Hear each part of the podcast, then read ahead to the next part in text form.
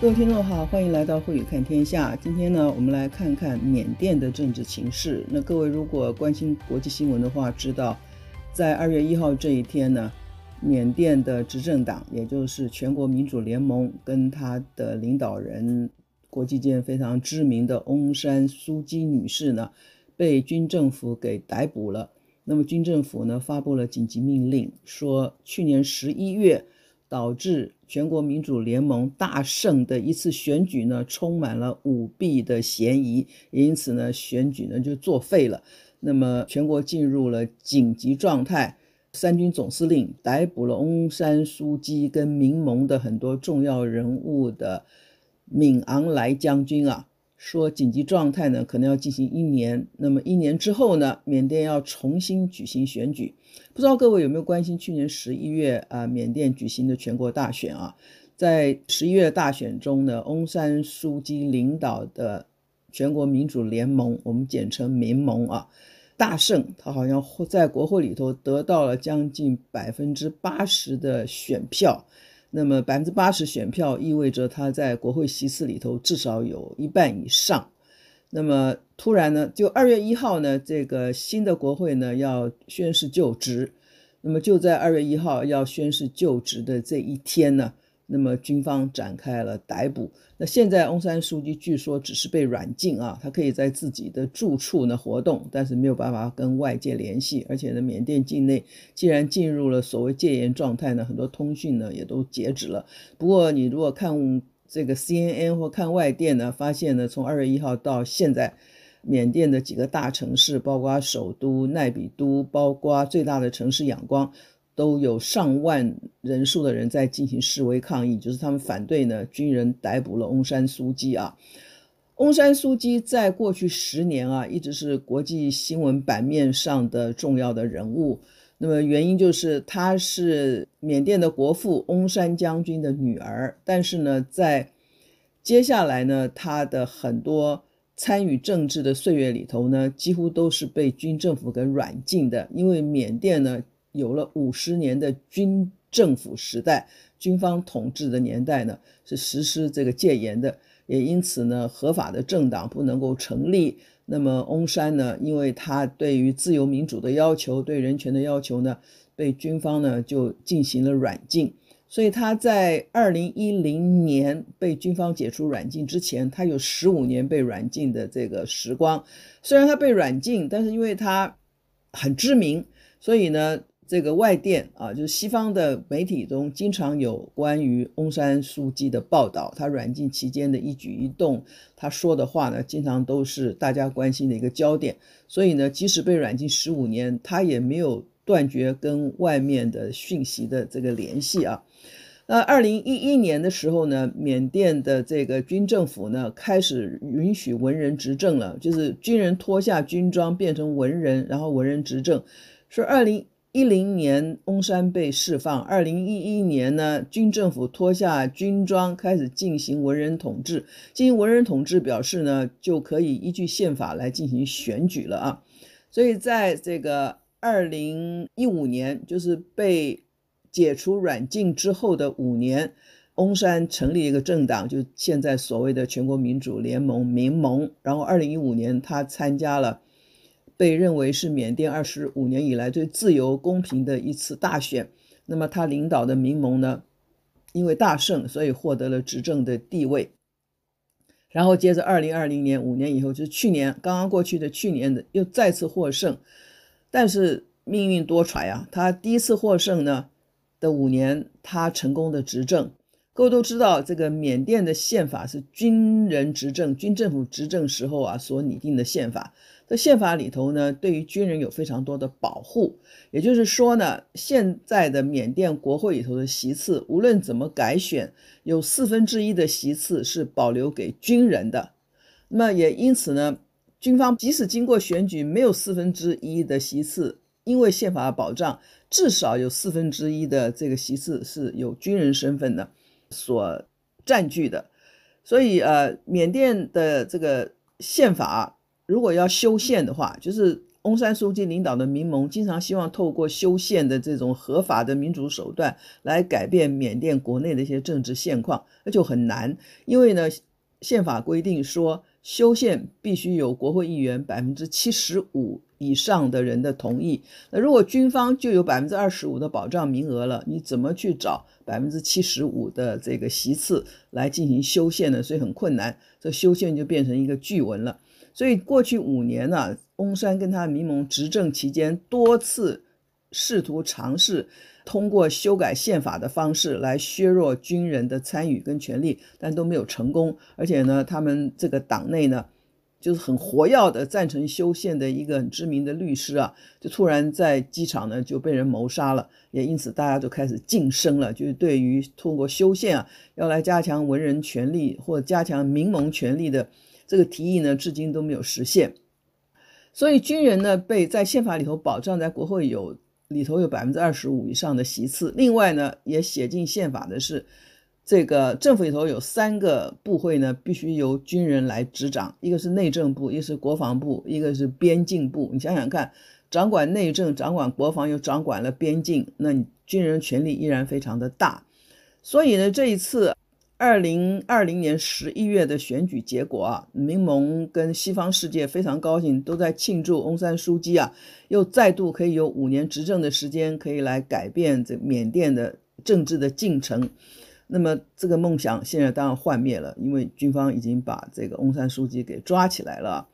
那未来的发展呢，当然很令人关心。不过在这个大家关心这个发展的同时呢，其实也开始对翁山书记这位女士啊。这位获得诺贝尔和平奖，曾经被认为是民主斗士、人权斗士，被民主跟人权光环啊围绕了数十年的这位今年已经七十五岁的缅甸女士啊，大家对她的看法呢开始有转变了。开始有转变，就是因为在二零一七年的时候，缅甸北部的一个邦叫做若开邦，在若开邦里头啊有。大批的穆斯林的这个居民，各位都知道，缅甸是一个非常非常典型的佛教的国家。那么穆斯林的人口呢，在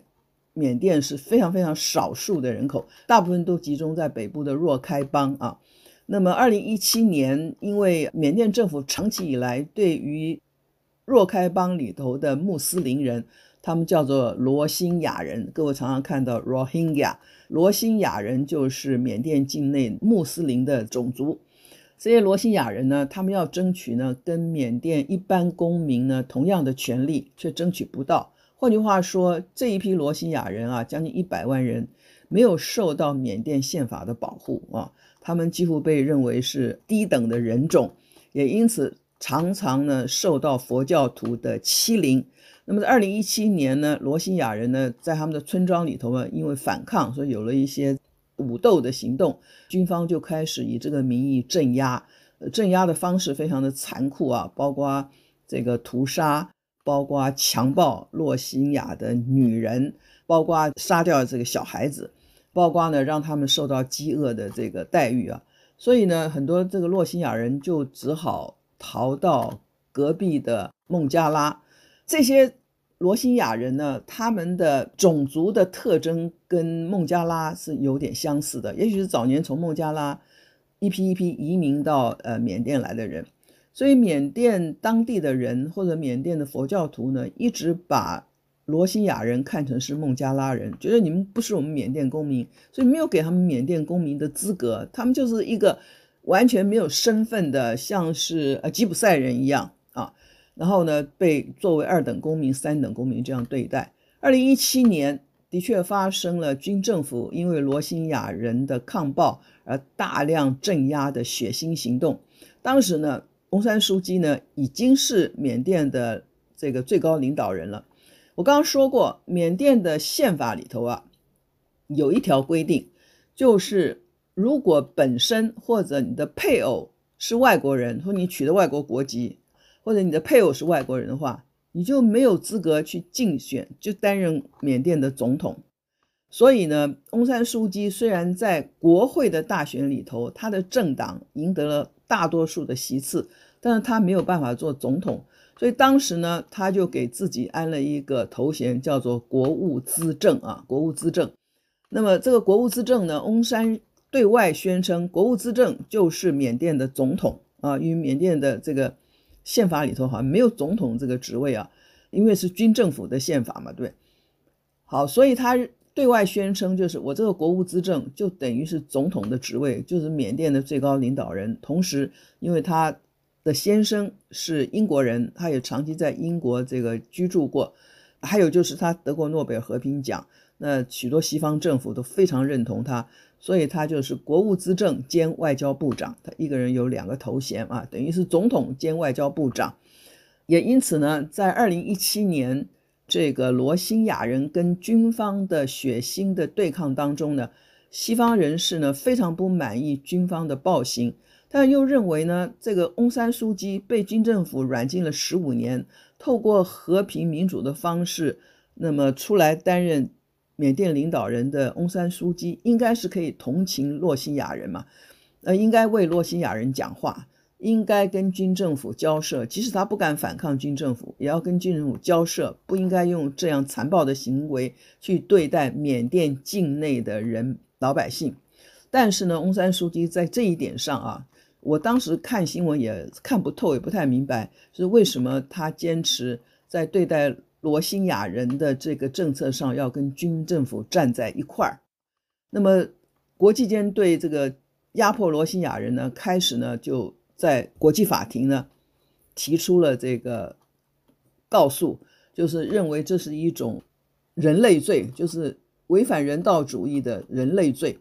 那么等于在进行一种种族清洗，就是以佛教徒居多的佛教信仰居多的缅甸，想要把境内少数的穆斯林人赶尽杀绝，用各种残暴的方式，所以就一仗呢，因为人类罪就告进了国际法庭。二零一九年，国际法庭为罗兴亚人的这个遭遇开庭的时候呢，各位记得吗？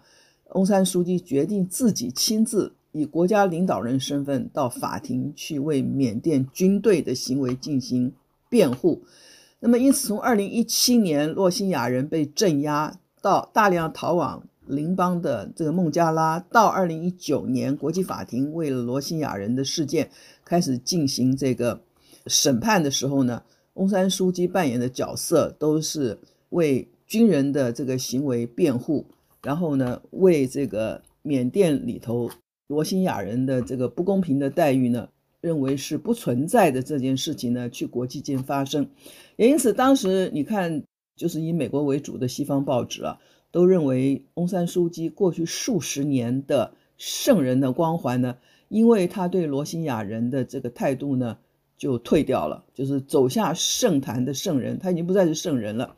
因此很多人开始大家对他开始进行怀疑啊。这是二零一七到二零一九年发生的事情，但是呢，翁山苏姬在缅甸国内是受到大部分老百姓的拥戴的，也因此呢，无论国际间对他有什么相反的评价，二零二零年十一月的大选，他的政党民盟依然大胜。只可惜，大胜的结果呢，让军人呢看红了眼。那军方认为有大量的舞弊，可是也举不出舞弊的这个实际的证据。也因此，很多人呢就想到了另外一个国家的选举结果，也被失败者指认呢选举存在舞弊。当然就想到了美国的大选，因为美国十一月同时都在举行大选。那落败的共和党的川普呢，就历历指证呢民主党的州呢进行了大量的舞弊，不断的提出诉讼。当然，现在这这个拜登已经顺利的就职了啊，也开始推行施政。但是美国参议院呢还在就。一月六号，川普支持者呢去破坏国会山庄、破坏国会大厦的事情，要开始进行对川普的弹劾。那么，这个弹劾案最新的消息呢，各位可能知道，就是参议院里头，众议院是用简单的多数呢，已经通过了对川普进行第二次的弹劾。可是送到参议院呢，要这个三分之二的这个席次通过，参议院有一百个名额。那么现在在参议院第一步初步通过的就是。因为川普的律师跟川普本人认为二度对他的弹劾案是违宪的。第一个，他已经下台了，他已经不是在任上的这个总统或任何政府官员了。第二个呢，就是他跟一月六号这些暴民们冲入国会大厦破坏的行动是没有关系的，呃，并不是他下命令要这些暴民去的。那现在呢，这个参议院要做的就是第一个要提出这些上千位的报名去捣毁国会大厦是受到川普的煽动跟指使的。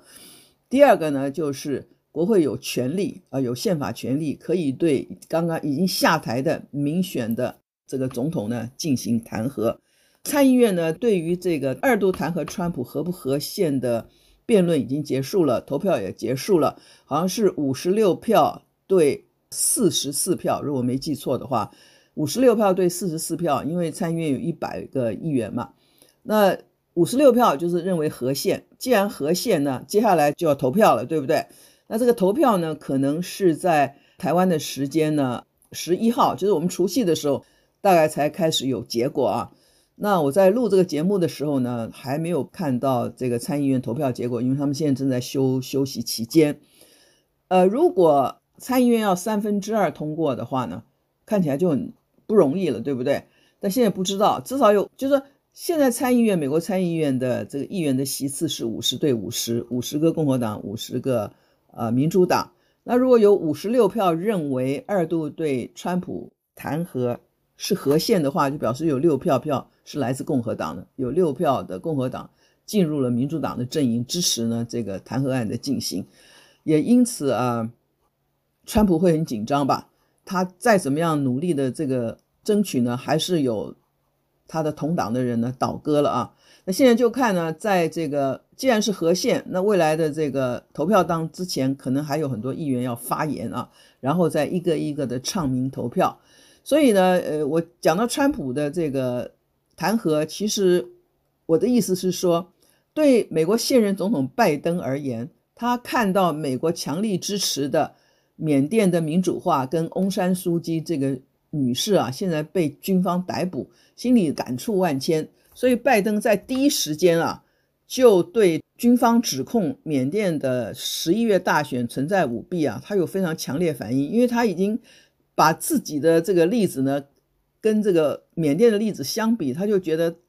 自己的党被指控舞弊，然后缅甸的这个执政党也被指控舞弊，所以他就说舞弊的指控没有证据支持啊，这是拜登的。他说某种程度上呢，有点像去年十一月美国大选以后共和党对民主党的指控啊。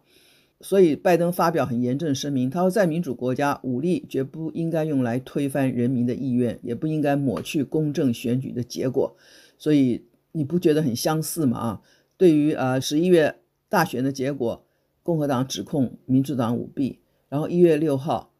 川普的支持者攻入了国会山庄，是不是就跟军方？逮捕了翁山苏姬跟翁山苏姬党内的重要人物，几乎是非常非常相同的一种遭遇啊！所以拜登呼吁呢，所有全世界的国家要团结一致，来敦促缅甸军方立刻放弃他们的权力，然后释放翁山苏姬，把政权还给刚刚才大选出来的民选政府啊！这是呃，我联想到美国跟缅甸啊，在十一月的选举之后。居然有这么雷同的一个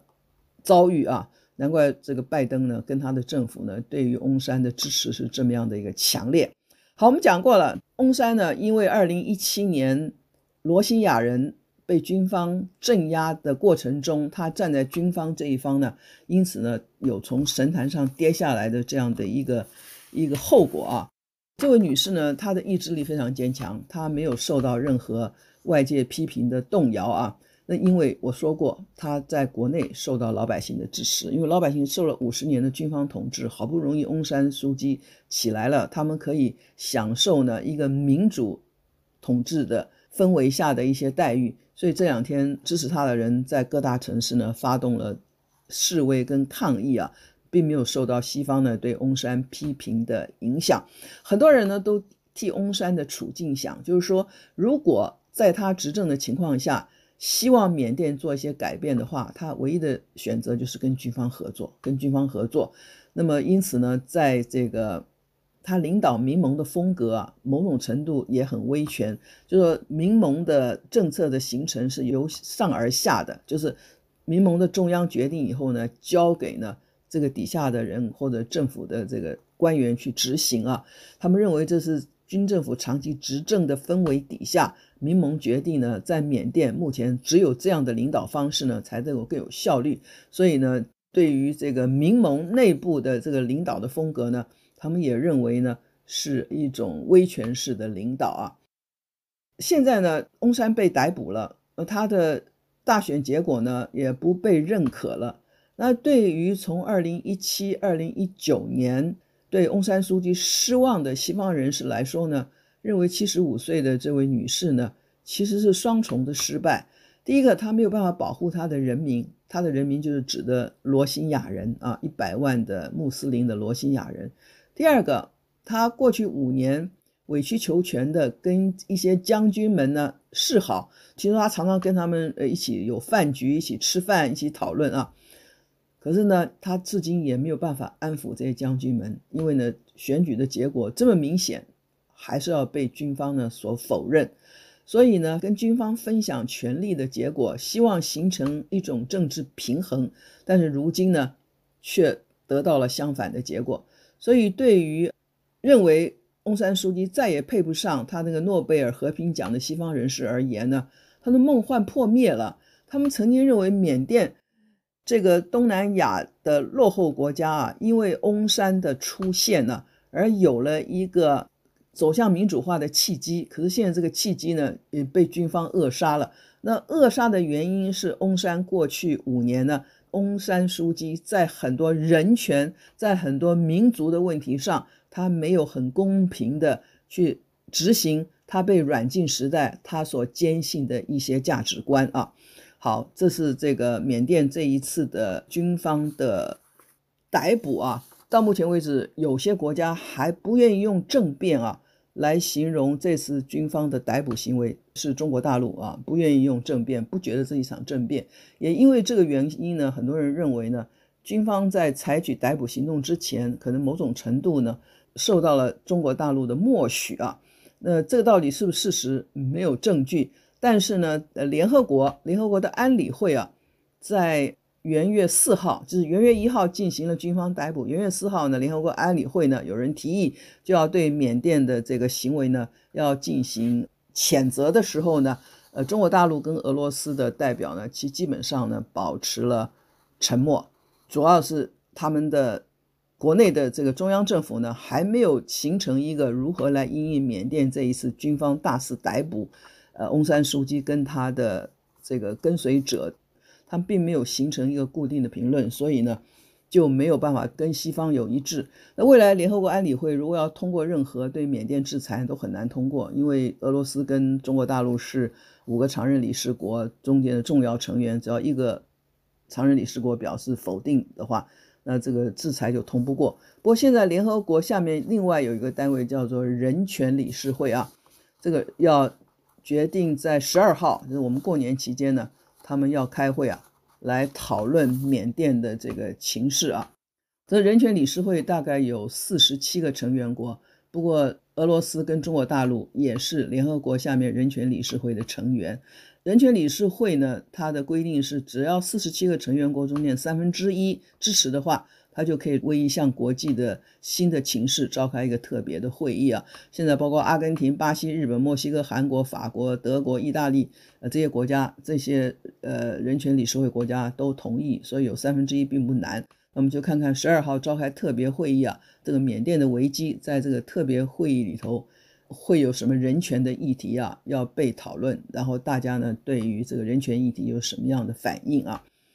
最后我们要谈一下就是。一个诺贝尔和平奖的得奖者，一个曾经在大部分西方国家在世人心目中啊，几乎就是一个完美的人权斗士形象的翁山苏姬啊，跌落了神坛，而且呢，遭受西方世界很激烈的批评啊，其实也引发了很多学者对于这个现象的讨论。那么有一个学者他说，他说政治心理学里头有个概念叫做认识的偏误，就是说当你对某种结果或这种情况下的某个人是好是坏有了先入为主的看法，偏见就会导致人们下意识的选择强化他对这个人或这个政策观点，然后呢，忽略这个观点呢，可能不一定是真正的事实的这种结果。各位听懂吗？叫做认识偏误，意思也就是说，大家对于翁山苏姬过去十五年被软禁的这种补偿的心理啊，然后到他领导了民盟，然后二零一五年赢得大选，都认为呢，他就是缅甸五十年军事统治下出来的一个圣者，因此在这个圣者光环之下，很多他的其他行为呢也被神圣化了，一直到他二零一七年、二零一九年。呃，面对罗兴亚人事件的时候呢，让大家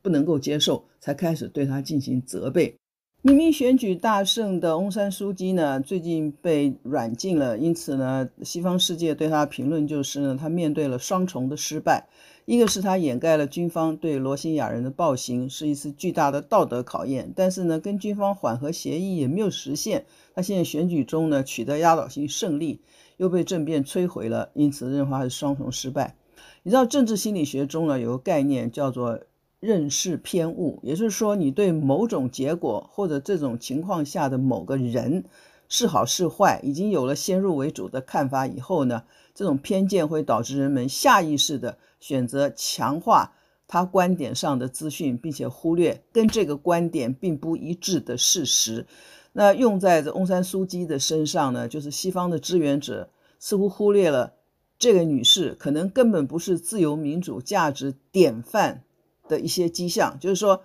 她也有不得已的时候。譬如说，二零一三年她接受英国 BBC 采访的时候，她非常唐突地驳斥了关于罗兴亚人呢遭遇不断升级的暴力问题。她说：“你们知道吗？我们佛教徒也常常被迫流离失所耶。所以呢，其实这个穆斯林人跟佛教徒双方都感到恐惧。那说为什么？”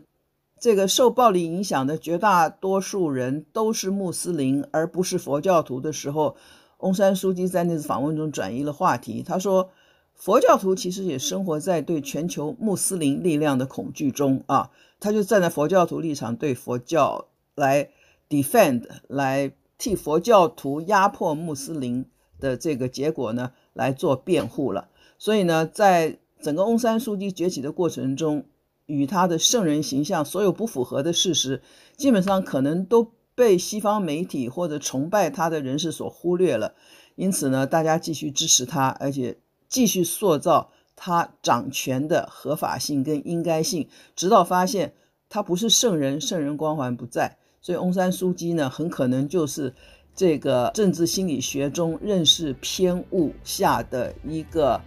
一个牺牲者，会不会？这是我基本上我的看法。今天对你介绍缅甸跟最近缅甸政变中啊被牺牲的翁山苏姬，谢谢你的收听，我是高慧宇。